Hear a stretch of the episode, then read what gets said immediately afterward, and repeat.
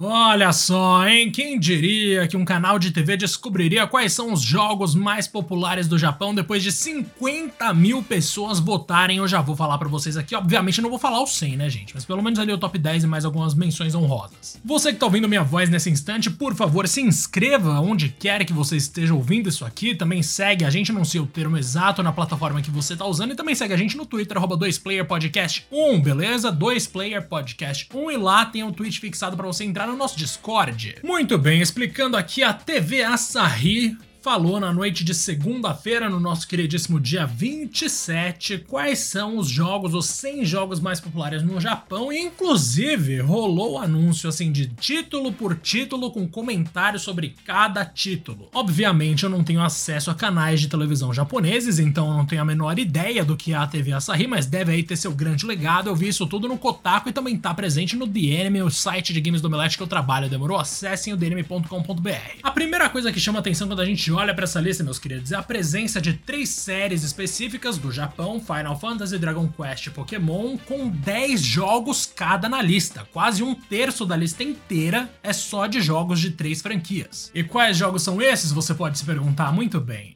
Eu também não vou falar o nome de 30 jogos aqui, mas eu posso adiantar para vocês algumas coisas, como por exemplo, Final Fantasy IX aparece na lista.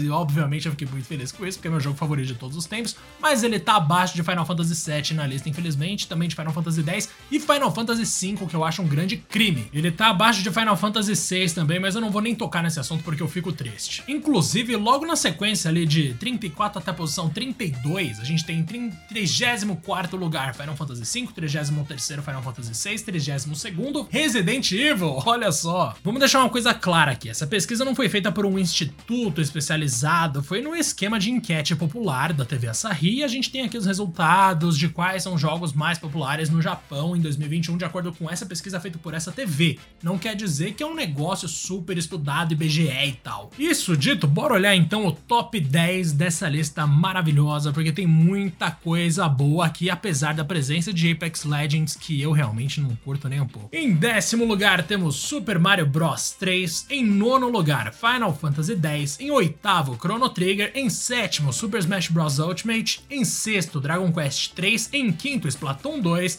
em quarto Animal Crossing New Horizons, em terceiro Final Fantasy VII, em segundo Dragon Quest V, em primeiro The Legend of Zelda Breath of the Wild. Sim, acredite se quiser. Muito louco, né, cara? E agora a gente tem aqui mais algumas coisas que valem a pena mencionar. Por exemplo, Minecraft não é uma febre só no ocidente, apareceu lá como o vigésimo jogo mais popular do Japão. Imagino que se a gente fosse fazer uma coisa mundial, talvez Minecraft se destacasse um pouco mais. Na sequência de Minecraft, aliás, aproveitando que é o vigésimo lugar, bora falar o top 20 mesmo então também, que a gente tem vigésimo Minecraft, 19 Suikoden 2, maravilhoso, 18 Metal Gear Solid 3 Snake Eater, 17 Legend of Zelda Ocarina of Time, 16 Kingdom Hearts 2, 15 Dragon Quest 4, 14 Pokémon Sword and Shield, 13 Undertale, 12 Super Mario Kart, 11 Pokémon Diamond and Pearl. E aí entra o top 10 que eu já tinha falado. Aproveitando que eu falei o top 20 do lado bom do negócio, vamos falar também o top 20 da base. E aí a gente fecha esse programa aqui, que é o seguinte.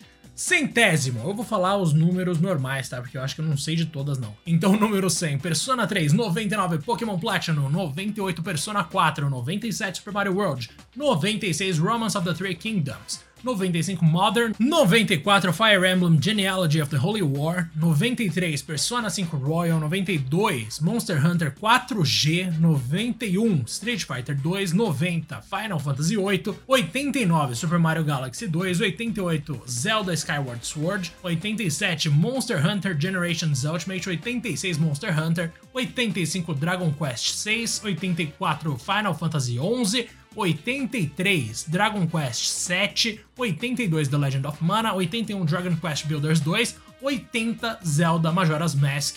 E aí entre 80, entre 79 até 30 e alguma coisa, até 21 no caso, aí é muita coisa para falar, né, mano? Mas ó, já deu pra ter uma boa ideia de como vai essa lista, sejamos sinceros.